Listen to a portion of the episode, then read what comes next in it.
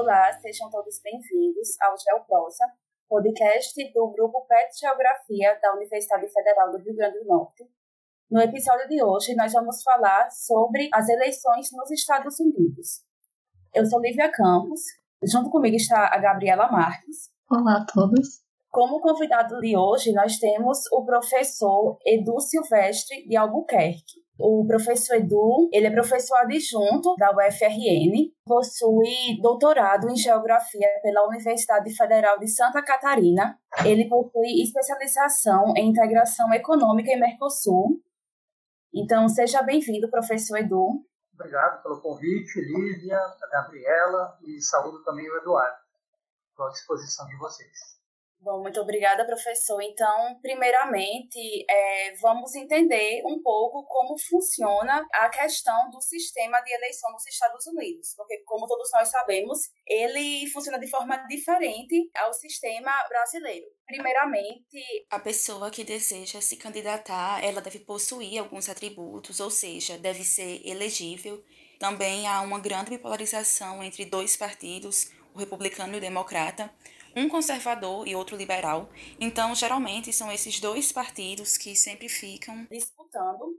Lembrando que o candidato ele pode ser independente, ou seja, ele pode fazer parte ou não de um partido. Mas ele fazer parte de um partido, principalmente de um desses dois, é, é um grande requisito. Então, antes da eleição presidencial ser realmente oficializada, existem as prévias partidárias, no qual cada estado ele tem um controle sobre as suas leis locais. Então, ele funciona de maneira diferente de um estado para outro, tanto de uma eleição para outra.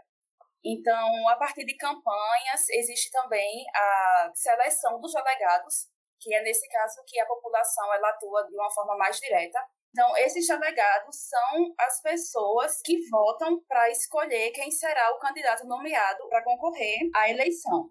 Essa quantidade de delegados, ela também muda de um estado para outro. Os estados que possuem o maior contingente populacional, como o Texas, a Flórida, Nova York e a Califórnia, elas apresentam um número superior de delegados. Existe ainda a questão do colégio eleitoral, nós sabemos que os Estados Unidos é uma grande potência, né? Então. Qual a importância das eleições para o resto do mundo? E essa questão do modelo bipartidário, ele é de fato representativo? Bom, é, se a gente considerar em termos de números absolutos, a Índia é a maior democracia do mundo. Mas é, dentro da OCDE são os Estados Unidos. E, além disso, a importância é, econômica e militar dos Estados Unidos no mundo é ímpar. Portanto, que os Estados Unidos definir em termos de uso do seu hard power, que é o militar, e o soft power, que é o poder do convencimento, diplomático, da cooperação, vai ter impacto né, em todo o mundo, todo o sistema é, internacional. Pode, inclusive, reordenar a ordem internacional ou mantê-la, que é o mais provável. Bom, a questão do sistema bipartidário, né, ele possui vantagens e desvantagens a questão da representatividade das minorias ela é um pouco mais difícil. Você tem menos partidos e efetivamente tem chances de concorrer ao pleito eleitoral. Tivemos eleições no Brasil ontem, nós vimos a gama de partidos, né, representando diversos interesses sociais e grupos também da população. Nos Estados Unidos nós temos só dois polos, como você bem elencou, né, ou é republicano ou é democrata.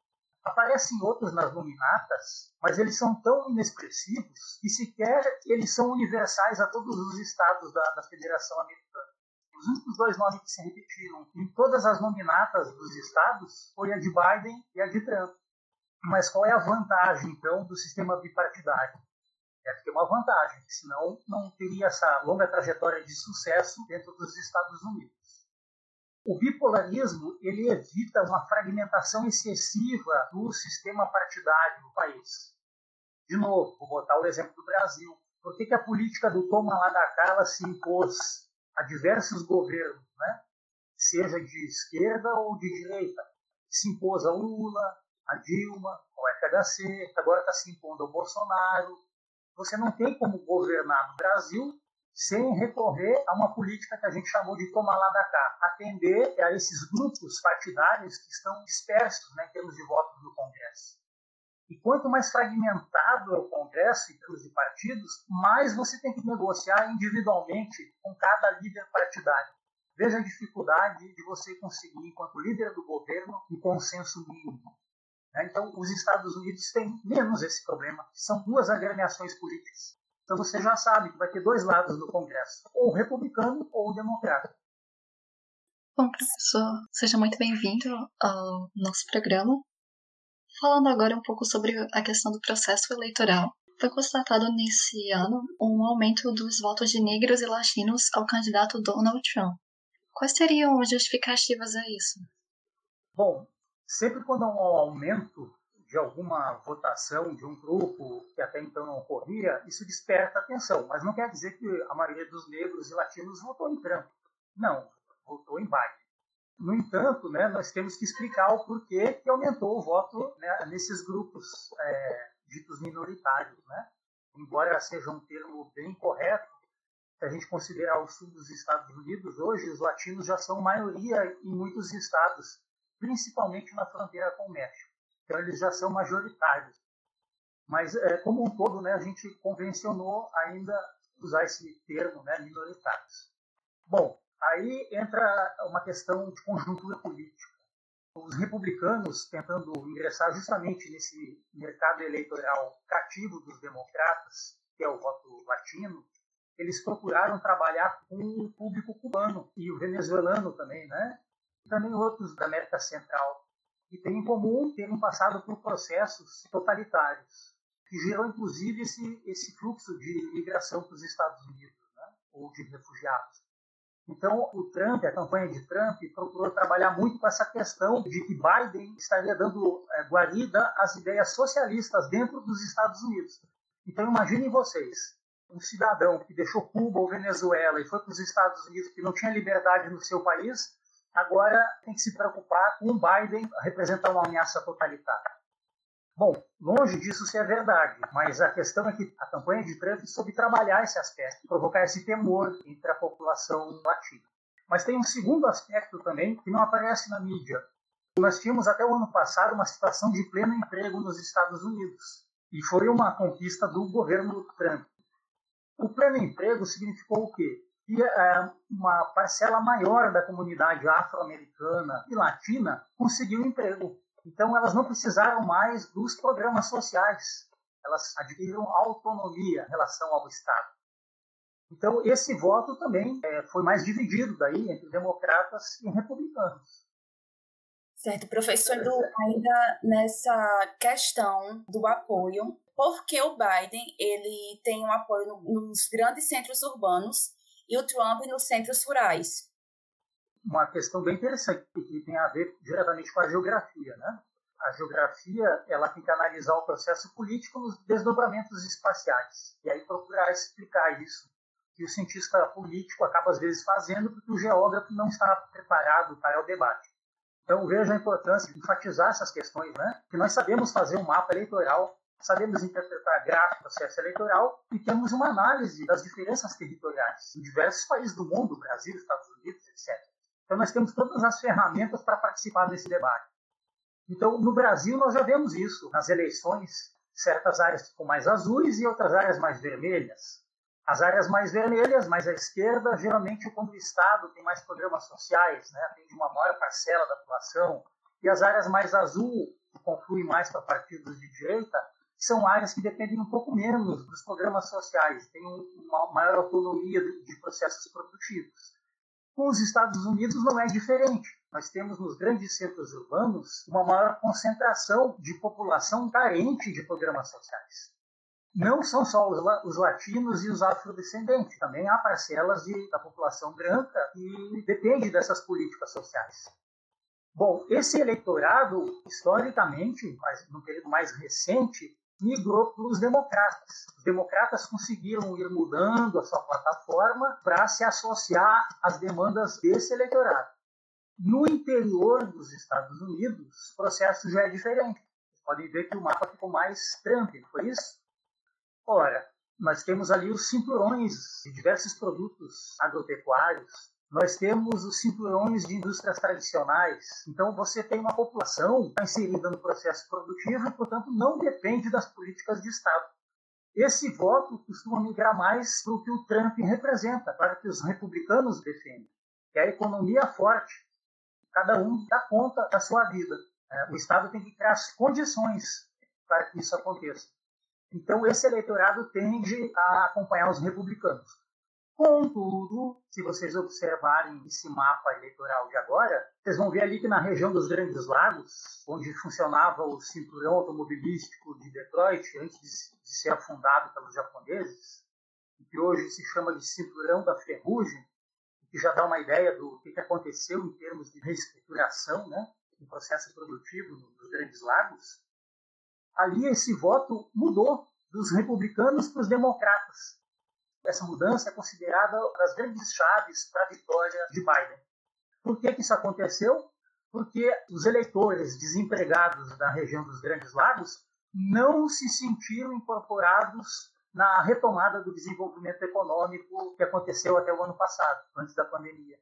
Esse boom de empregos não chegou à região dos Grandes Lagos. Então, essa população se voltou em protesto para os democratas, elegendo o Biden. Como falado previamente, a questão bipartidária nos Estados Unidos é de certo modo comum ao longo da sua história. Então, por que as eleições desse ano foram tão acirradas? Bom, a gente sempre tende a analisar o fato histórico a partir do presente, né? E agora tudo ganhou uma novidade maior, senso novidadeiro, em razão das redes sociais.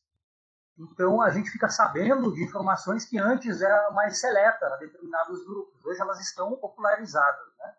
Na verdade, esse acirramento da bipolarização andando entre democratas e republicanos, ele é histórico. Não fosse histórico, não haveria alternância no poder de republicanos e democratas. Isso quer dizer que cada um desses dois partidos já tem seu mercado eleitoral cativo explorando os indecisos, explorando pequenas mudanças, rachaduras no eleitorado do adversário, para tentar construir a maioria. Mas os dois eles convivem num certo equilíbrio dentro dos Estados Unidos. É como no Brasil. No Brasil a gente tem, na história recente, mais ou menos, grosso modo, o espectro político dividido em três fatias, de um terço cada uma, variável um pouco mais em torno de um terço. Um terço é mais de esquerda, um terço é mais de direita, um terço é mais de centro. Se não fosse isso, nós não teríamos a cada eleição um centrão reaparecendo, né? e agora com mais força ainda. Ele conseguiu tirar votos na eleição de ontem da esquerda e da direita. Então, os Estados Unidos também têm essa peculiaridade. Só que lá, como são dois partidos, então sempre parece mais acirrado. Mas é, quem lembra das últimas eleições americanas, quatro anos atrás, já viu que Trump ganhou no detalhe. Ele não tinha feito a maior votação, mas como o voto lá ele obedece critérios federativos, então ele acabou se elegendo. Mas já foi uma disputa acirrada. É difícil um lado ter a hegemonia completa do processo eleitoral. Nós vamos ter que remontar muito a história para encontrar um caso. Professor Edu, então, com o resultado das eleições já concretizado, como a figura da nova vice-presidente, a Kamala Harris, pode mudar o cenário político americano?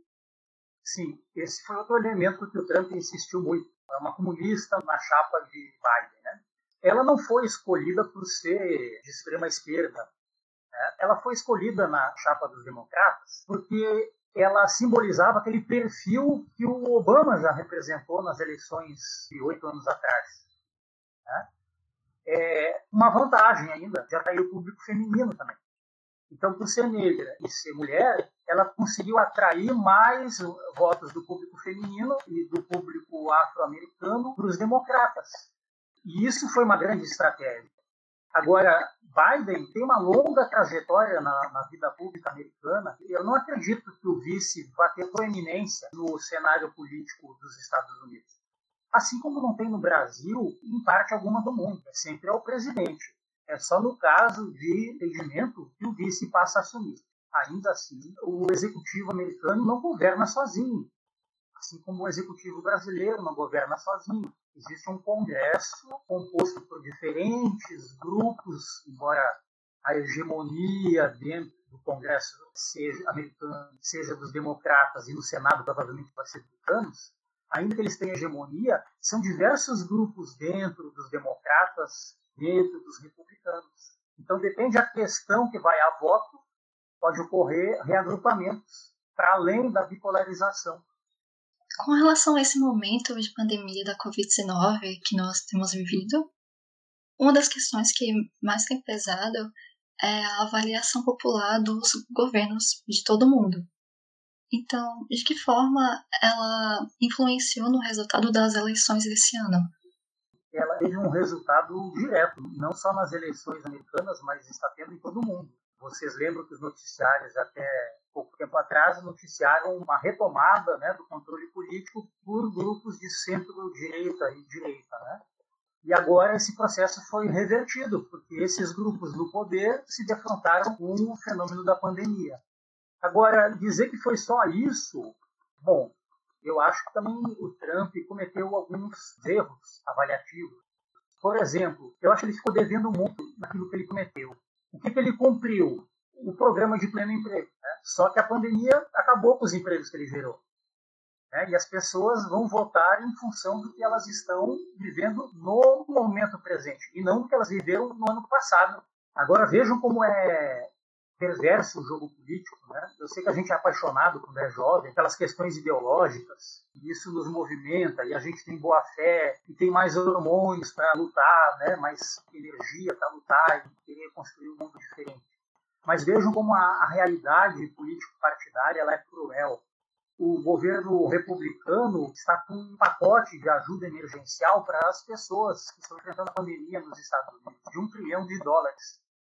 Os democratas, cientes de que se aprovassem isso significaria voto para Trump, barraram o processo. Então, pessoas necessitando de uma ajuda emergencial. Nós vimos isso no Brasil, né, como foi importante o auxílio emergencial. Então, imagine se não é também nos Estados Unidos e os democratas barraram o processo no Congresso para não dar votos para o adversário. Fosse o contrário, teria sido o mesmo o resultado. Né? Então, esse é um problema muito sério e a gente, quando vê só sobre a paixão da ideologia, idealizamos os processos e, e não vemos como eles às vezes lesam, em nome de ideologias, né, com a população. Já adentrando nos Estados Unidos e as suas relações com o exterior quais são os impactos diretos na política global mediante a vitória do Biden? Todos nós temos uma preferência político-partidária, né? Quem disser que é neutro, a gente sabe na geografia desde Ives Lacoste que não existe isso da neutralidade. Mas, enquanto profissionais, no meu caso da geografia política, nós temos que criar equidistância de nossas paixões políticas, né? Então, eu convido uh, sempre os meus alunos, pelo menos dos tempos para cá, onde eu comecei a exercitar isso, a que eles tentem se manter distantes das paixões políticas. Isso não quer dizer que depois eles não possam votar no mesmo candidato que eles já votavam, ou defender a mesma ideologia que eles já defendiam. Mas é preciso separar o profissional geógrafo do militante indivíduo que é cada um. Por que, que eu estou dizendo isso? Porque a definição que nós somos capazes de fazer de Biden passa por isso, por essa separação do profissional e do apaixonado pela causa. Eu sei que muitas vão dizer, não, Biden representa a vitória das minorias americanas. A esquerda toda do Brasil vai dizer isso. Menos a causa operária. Eu não sei se vocês já leram algo, conhecem a causa operária. É o único grupo de esquerda no Brasil que tem uma coerência em toda a sua história. E eles, desde o início, têm dito: Biden é o candidato do imperialismo. Não é que Trump também não o seja, mas Biden é mais. Eu, eu, diria que Biden representou, sim, a vitória de algumas minorias, principalmente as de classe média, mas, sobretudo, foi uma vitória dos globalistas, porque se trata de uma incorporação das minorias a partir do status quo, sem mexer com o status. Os bancos ficaram ao lado de Biden as grandes corporações industriais americanas globalistas ficaram ao lado de Biden. As grandes corporações americanas financiam a pauta ambientalista, a pauta abortiva, porque eles querem o controle populacional, né? ou seja, financiam a social-democracia. Né? Então isso passa desapercebido quando a gente vê a coisa só pela paixão. Bom, quais são os meus argumentos para comprovar isso? Não posso dizer para vocês, não, é o causa operária, minha fonte, não seria profissional. Eu vou dar dois argumentos. Primeiro, Vocês devem lembrar que ganhou ampla repercussão na mídia há dois anos atrás e ano passado também, abaixo dos assinados das elites financeiras e empresariais americanas, uma delas assinada por mais de 500 líderes empresariais americanos, pedindo para que Trump aumentasse os impostos. Ora, o que está por detrás dos interesses dessas elites financeiras? Primeiro, é bancar a infraestrutura, a logística que elas precisam para continuar expandindo seus negócios, como a tecnologia 5G, já vem agora a 6G. Né? Então, eles precisam que o Estado crie certas infraestruturas. Para isso, precisam de dinheiro e, portanto, mais impostos. Essa elite financeira, ela também sabe que ela tem que deter a pressão social, porque senão ela própria corre o perigo dos seus ganhos. Então, ela precisa bancar uma infraestrutura social, os programas sociais. Para isso, o Estado precisa de mais impostos. Quem paga esses impostos é a população em geral. É ilusório achar que essa elite financeira e empresarial que vai pagar esses impostos. Senão ela já faria isso de livre e espontânea vontade. Você pode até aumentar o imposto da indústria, só que ela vai repassar para o produto. No final das contas, sempre quem vai pagar é o consumidor. Então, esse é o primeiro elemento. Né? Veja que as elites financeiras e empresariais americanas querem um governo que cobre mais impostos. Segundo elemento, 77% do voto dos judeus naturalizados norte-americanos foram para os democratas, para Biden. Não foram para Trump. Mesmo Trump defendendo Israel. Porque ah, muitas famílias de origem judaica acumularam fortunas ao longo da história. Então, é um processo histórico natural longe de achar que isso é errado. Eles estavam no lugar certo, no momento histórico certo. Poderia ser judeu, poderia ser senegalês, congolês, não importa. Eles conquistaram essa posição de destaque na economia mundial e norte-americana. Eles não estão preocupados com o Estado de Israel, com a segurança do Estado de Israel. Eles estão preocupados fundamentalmente com a sua prosperidade, das suas famílias para eles é melhor Biden. Biden representa melhor o interesse dessas elites financeiras e empresariais. Eu coloquei para vocês dois elementos. Eu não peço que vocês acreditem no que eu falei. Eu só estou levantando a sementinha. Agora vocês comecem a prestar atenção nas manchetes e tentar ler as entrelinhas. Comecem a observar como, é, como funciona, quem financia quem. Isso é fundamental para você entender o processo político. E todos são financiados adentrando já na questão do discurso, é qual seria a diferença entre o America First de Trump e o Buy em America de Biden? Vejam, a história dos Estados Unidos, ao contrário do que os republicanos pregam, da livre competição, da liberdade econômica, ela foi marcada pelo protecionismo. Os Estados Unidos, para ser o que é hoje, ele precisou primeiro proteger a sua indústria contra a Inglaterra. Exemplo, a indústria naval, quando ainda os barcos eram construídos de madeira. Então, protegeram a indústria naval quando ela estava sólida, aí os Estados Unidos abriu para a concorrência. E fizeram isso em vários setores. Agora, qual é o mérito americano? O protecionismo ele é sempre temporário, porque senão ele vira um ônus para a sociedade. Não pode ser indefinido, tem que ser condizente com uma necessidade né, um gap que você supera e aí passa a competir em igualdade de condições econômicas. Porque ninguém aguenta, enquanto sociedade, dar subsídio o tempo todo. Isso é um saco sem fundo. Então você precisa colocar limite temporal para o protecionismo. Bom, é, há pouco vocês também devem se recordar que o Trump foi duramente criticado na nossa imprensa por ter elevado um imposto sobre o aço, não foi isso? Bom, o NAFTA, quem criou, foi Bill Clinton, que era um democrata o NAFTA é um bloco protecionista.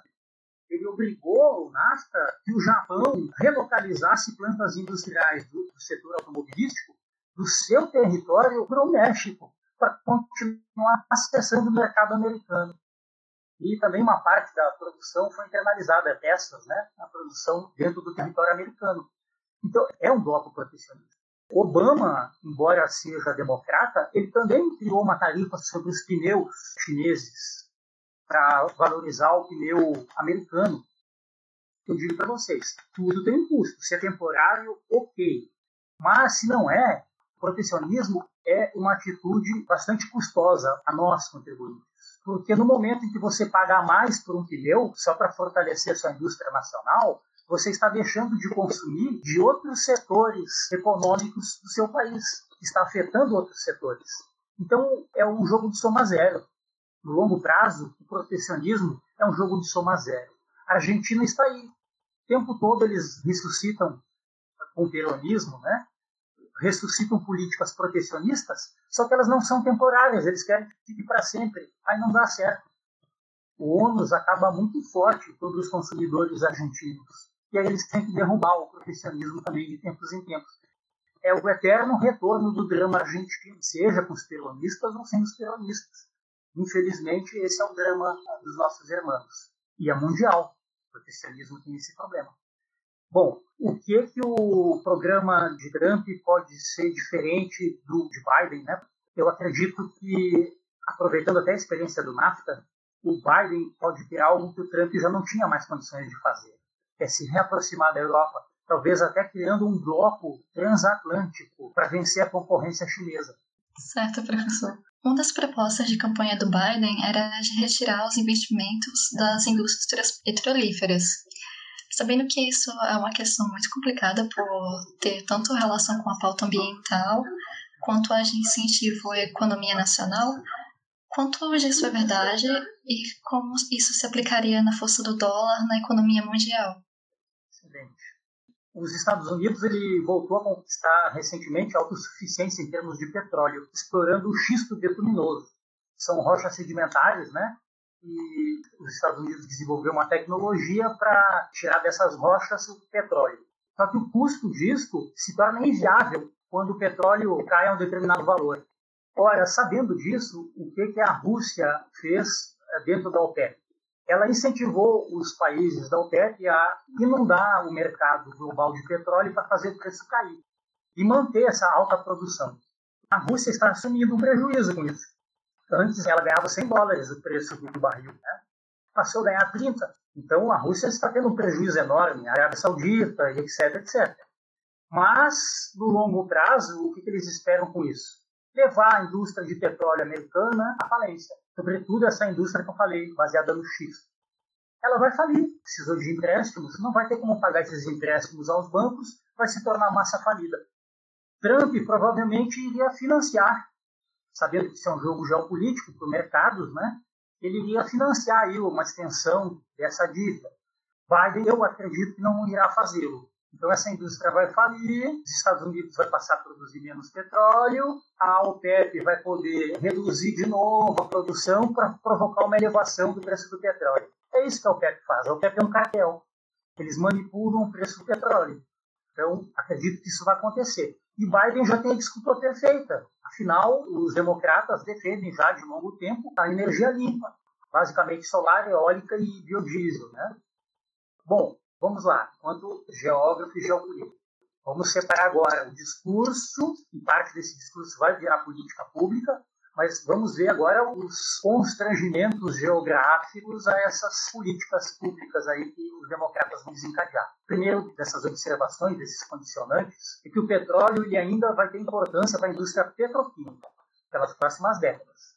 Porque petróleo é a matéria-prima, né, via nafta, nafta não o bloco, nafta o subproduto, para fazer plásticos, peças de todos os tipos, desde a caneta que a gente usa até a tela desses computadores né? Então, onde vai plástico, vai petróleo. Até você substituir esse plástico baseado no nafta por um outro elemento químico baseado, por exemplo, no etanol, ainda vai levar algumas décadas. Não vai ser possível num mandato ou dois mandatos democratas. Então, esse é o primeiro elemento. Os Estados Unidos vão ter que conviver ainda com a indústria do petróleo por algum tempo. Segundo elemento, a indústria de energias limpas, as matrizes de energias limpas, elas custam mais caro com todo o desenvolvimento tecnológico, uma placa, um painel solar é ainda mais caro a produção de energia. Uma turbina eólica é ainda muito caro. Então, isso vai ter que ser subsidiado.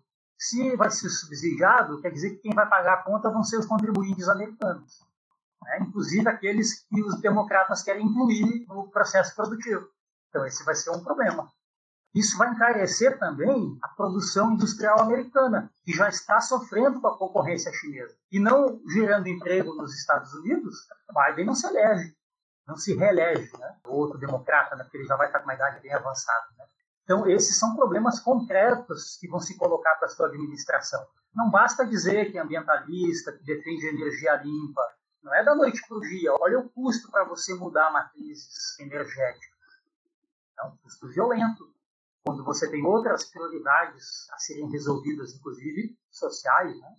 A questão do dólar, né, que foi atrelada essa pergunta, Veja, se você encarece a produção americana, encarece a infraestrutura de produção, a infraestrutura energética americana, evidentemente que você está atacando sua própria moeda. Você vai ter que desvalorizar essa moeda para conseguir manter alguma competitividade internacional.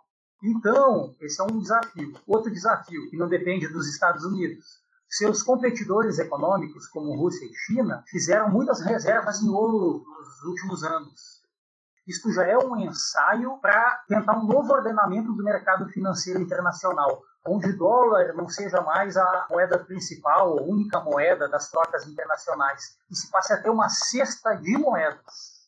Claro que a Rússia vai ter provavelmente a sua moeda e a China, né? Mas não vamos sonhar demais. O real vai continuar sendo o real, certo? Seja um mundo em dólar ou uma cesta de moedas, vai continuar não havendo espaço para o real. Por quê? porque nós dependemos de capitais externos, então nossa moeda não tem como ser forte. Nós dependemos das moedas dos outros para fechar as nossas contas. Então, nossa moeda nunca vai poder ser uma moeda de troca internacional enquanto nós continuarmos dependentes. Ainda nesse viés das relações, como o senhor bem citou, o caso da China. O que a vitória do Biden ela pode representar nessa guerra comercial existente entre os Estados Unidos e a China? Após o mandato do Trump, seria um novo começo? o mercado financeiro, a bolsa de valores, ela subiu muito com a vitória de Biden. Então, quem não entende todos esses processos que eu tentei aqui tornar mais claros, né, não entende por que, que o mercado financeiro subiu. Ele subiu porque está feliz com a vitória dos democratas, porque o mercado financeiro estava sendo contrariado com as medidas de Trump, com os protecionismos de Trump, com a forma como o Trump escolheu para enfrentar a China. Provavelmente no segundo mandato, o Trump seria ainda mais duro com a China. Ele foi até pouco duro. Ele exigiu que a China comprasse mais soja dos Estados Unidos. Agora, no final do mandato, ele baixou um decreto proibindo que empresas americanas que tenham negócios com o exército chinês possam usar recursos do Estado americano. Só agora. Aí muita gente está lendo isso e achando ah, o Biden vai aliado da China, isso faz parte de uma aliança de esquerda internacional. Meu Deus do céu, isso é um devaneio completo. É, é como eu falei, é querer muito acreditar na ideologia. É a mesma coisa, PSDB e PT aqui, para todo mundo entender, né, em casa. O FHC foi um dos que ajudou a formar o PT. Mas é, em determinado momento eles passaram a concorrer, porque o poder é limitado, não tem vaga para todo mundo. Então, quando um grupo cresce demais, tira as vagas do outro, e isso gera conflito. Então, lá pelas tantas, PSDB e PT começaram a virar inimigos. Hoje parece que é a direita e a esquerda, mas não é. Os dois são partidos que têm origem na esquerda, na centro-esquerda. É só ver a história do Fernando Henrique Cardoso. Ele tinha até um grupo de estudos marxistas na USP, quando era professor de lá. Então, assim como no plano interno a gente vê que existem diferenças, elas não se apagam só porque você é de esquerda, né? PSDB esquerda, PT esquerda, elas não se apagam as diferenças. No plano internacional, isso é ainda mais evidente. A esquerda chinesa é um processo totalmente diferente da esquerda americana. Biden não é um ditador. Biden é um social-democrata. O que nós vamos ver nos próximos quatro anos é um, um, tipo de conflito com a China que vai prosseguir, mas vai ser mais sinuoso. Eu acredito que o mercado leu isso e aposte que pelo menos não vai ter uma guerra nuclear, uma terceira guerra mundial, então isso é positivo mas vai haver conflito comercial sério. Democrata ou republicano, eles são americanos. Eles defendem o interesse nacional americano. Eles trabalham para o eleitor americano. Esse é o primeiro aspecto. Segundo, Biden se sente mais à vontade com os sociais-democratas, com os europeus. Então, ele vai tentar construir aliança com os europeus. Agora, por que não coloca a China nessa aliança? Não tem como. O projeto da China é exclusivista. A China, para vocês terem uma ideia, eles pararam até de importar nosso farelo de soja. Nós não geramos emprego hoje no Brasil industrial nem para esmagar soja e fazer farelo e óleo, porque eles compram a soja em grão para gerar emprego lá na China, esmagando a soja lá, esfarelando a soja lá. Então a China tem um modelo que é extremamente nacionalista, apesar de ser comunista, é um comunismo nacionalista aos extremos. E isso vai se chocar com a social-democracia mais aberta que Biden representa. Então, nós vamos ter conflitos sérios aí, eles vão continuar. Só que eles vão ser mais suaves, eu acredito. Acredito, talvez até esperando, mas não há garantias para isso. Certo, professor. Como falado pelo CEO anteriormente, durante a sua campanha, o Biden teve uma maior abordagem sobre a pauta ambiental inclusive com a pretensão de reinserir o país no Acordo Climático de Paris. Então, até onde essa pauta foi decisiva para a sua subida ao poder? E é. o que ela pode representar nas discussões sobre as mudanças climáticas no mundo? Eu sei que a gente quer ver uma força muito grande no ambientalismo desse processo eleitoral, mas os ambientalistas mais engajados nessa questão, o eleitorado mais sensível a essas questões, ele já era democrata desde Clinton, desde Al Gore, aliás. Al Gore, com o documentário Uma Verdade Inconveniente, ele já associou os democratas ao ambientalismo. O ambientalismo ele é uma criação da Escola de Frankfurt, financiada por grandes corporações e pelo Estado alemão. Foi financiado para tornar o capitalismo europeu mais ambientalista, mais suave. Assim como o pacifismo também foi financiado pelo Estado alemão e por grandes corporações europeias. Né? Então, a pauta ambiental, ela não é anticapitalista. Assim como a pauta de inclusão dos afro-americanos, ela não é anticapitalista. É inclusão justamente nas corporações. Então, as corporações criam vagas para ter trainees, para ter gerentes afro-americanos. As universidades criam cotas para a população afro-americana. Isso não é anticapitalista, isso é plenamente funcional ao, ao capitalismo. O capitalismo não tem problema algum quanto a isso. Né? Isso são barreiras culturais que estão sendo vencidas. Bom, mas de qualquer forma, os democratas foram hábeis em, construir essa imagem, né, que o ambientalismo é social-democracia, ambientalismo é democrático. E pela questão do petróleo, que a gente discutiu há pouco, não estão tão errados. Agora vejo como o jogo vai ser interessante. Os Estados Unidos não vai sentar na Europa e dizer, não, nós realmente somos os maiores poluidores do mundo, ou estamos entre os dois maiores poluidores do mundo, não, não vai ser isso que os Estados Unidos vai fazer. Eles vão sentar na conferências na Europa e vão dizer: nós estamos mudando aos poucos nossa matriz energética para fontes mais limpas. Vamos é, aumentar o investimento na Amazônia para que se evite emissões de CO2. Agora, adivinhe quem é que vai ser o principal inimigo desse modelo limpo das grandes corporações americanas e europeias? Não vai ser o Brasil, não, porque o Brasil, coitado, o Brasil não pode nada nossas Forças Armadas não têm condições. A gente não conseguiria, acho que hoje, nenhuma guerra contra a Venezuela. Não, não é daí que vai ser o problema. É a China. Então, uma razão a mais para Biden enfatizar essa questão das matrizes limpas, das energias renováveis, é enfrentar a China. Porque a China, um dos elementos, além da força de trabalho semi-escrava, ela logrou com o comunismo, onde você não tem direito de greve, não tem direito de sindicalização, não tem direito a recorrer à justiça, você trabalha bem mais do que oito horas por dia, trabalha normalmente 12 horas por dia. Então, além dessa condição semi-escrava, que ajuda muito o processo de acumulação das grandes corporações dentro da China, nós temos também o custo ambiental, que as grandes corporações não precisam pagar, porque o Estado chinês permite termoelétricas a carvão, que são extremamente poluidoras. E uma grande parte da, da produção de energia das indústrias chinesas, que são multinacionais, vem do carvão. Então, olha só, se você começar a adotar medidas protecionistas contra produtos chineses, você pode alegar que aqueles produtos que estão sendo barrados são porque geram emissões de CO2. Veja como o jogo é perverso. Porque até então isso não foi uma questão que impediu que o Ocidente exportasse para o mundo inteiro baseando-se na termoelétrica também, a carvão, como na Europa. Mas agora para a China vai passar a ser. Então vejo como existe um lado geopolítico perverso nessa questão ambiental. Certo, já adentrando nas relações dos Estados Unidos com o Brasil. é bem notório né, o apoio do atual presidente brasileiro Jair Bolsonaro ao Trump. Mas com o, o resultado das eleições, com a vitória do Biden, como isso poderia influenciar nas eleições presidenciais que vão ocorrer no Brasil em 2022? Certo. Bom, opinião pessoal, né? Como tudo que a gente está dizendo aqui. Umas são mais e outras são menos, né? Essa aqui é muito de opinião pessoal. Veja, nós vamos chegar ao final do ano com 100% de dívida pública. 100% do nosso PIB vai ser a dívida pública.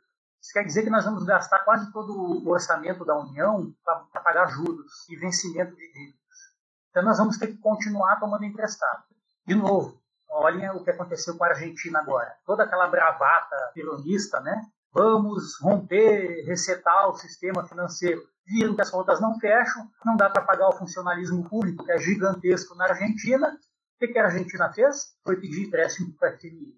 Então o Brasil pode estar com a bravata que quiser, né? nós podemos dizer o que quisermos sobre a Amazônia, enfim. Nós vamos precisar de dinheiro emprestado para fechar as contas. Sobretudo se Bolsonaro quiser se reeleger em 2022, porque ele vai ter que estender esse programa social, pode até suspender por um tempo em 2021, mas 2022 é ano da eleição. Então ele vai ter que fazer um programa social amplo. E assim como se acusou a esquerda de fazer ganho político com o Bolsa Família, ele vai fazer o mesmo porque é assim que funciona a sociedade, né? Até por carência mesmo, necessidade, já que não tem emprego, né? as pessoas precisam de uma bolsa.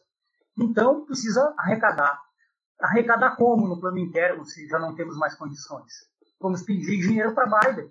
Veja que engraçado, né? O Mourão está dizendo que vai ser melhor conversar com a Ramala Harris para conseguir acertar algum acordo. Ah, não, política não tem nada disso coisas as pessoas que são inimigas se entendem. É muito raro a briga mesmo, assim, pesada. O Bolsonaro vai ter que ceder.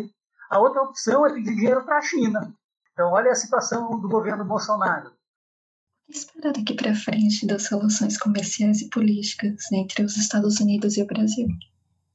Bom, os militares queriam retomar o projeto de desenvolvimento na Amazônia, né? principalmente nessa área que já é ocupada desde os anos 60, mas de uma forma ainda em algumas áreas pouco produtivas, né? que é a pecuária extensiva, né?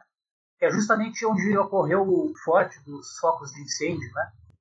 Todo ano, proprietários rurais que estão ali nessa área, na fronteira da Amazônia, eles renovam as pastagens através do fogo. Né?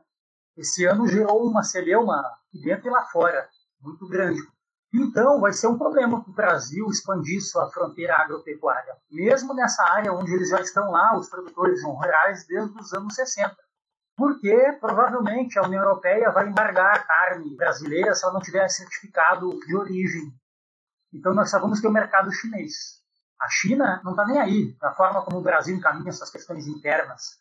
A China quer carne barata para alimentar seu povo, uma visão pragmática diferentemente da esquerda que Biden representa e que os europeus não representam, mais social-democrata e, portanto, mais globalista, mais articulada aos interesses das grandes corporações é, globalistas. Né? Então, esse é o aspecto negativo. E para muitos até pode parecer positivo. Veja, se você concorda com a agenda das grandes corporações, que é a agenda ambiental, não tem problema nenhum. É bom que sejamos barrados no desenvolvimento econômico.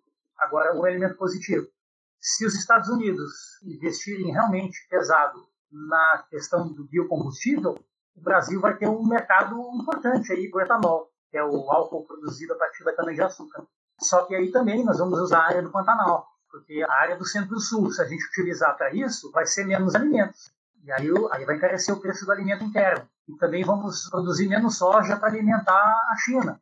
É também um lado complicado isso. Então, eu não sei como vai ser essa questão porque o Pantanal agora também começou a entrar na linha de frente, né? não era só a Amazônia, agora o Pantanal também entrou na linha de frente dessa pressão ambientalista. Mas, enfim, isso é uma questão para os americanos resolverem, primeiro entre eles, depois eles com os europeus, e aí comunicarem ao Brasil o que eles desejam. Sempre foi assim e vai, infelizmente, continuar sendo assim.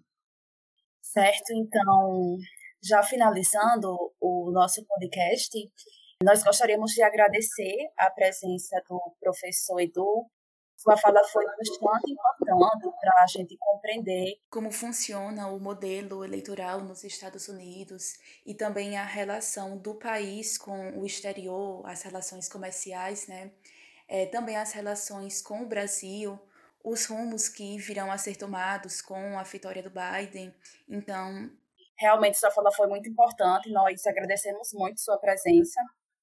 Obrigado a vocês também, a Lívia, né, a Gabriela, o Eduardo. Vocês estão fazendo é muito importante. À primeira vista pode parecer traga um desconforto, né, do nosso equilíbrio mental, mas acho que a academia é isso. A academia é gerar desconforto. E eu tenho certeza que vocês me convidaram também para fazer isso, né? Para fugir do, do discurso comum.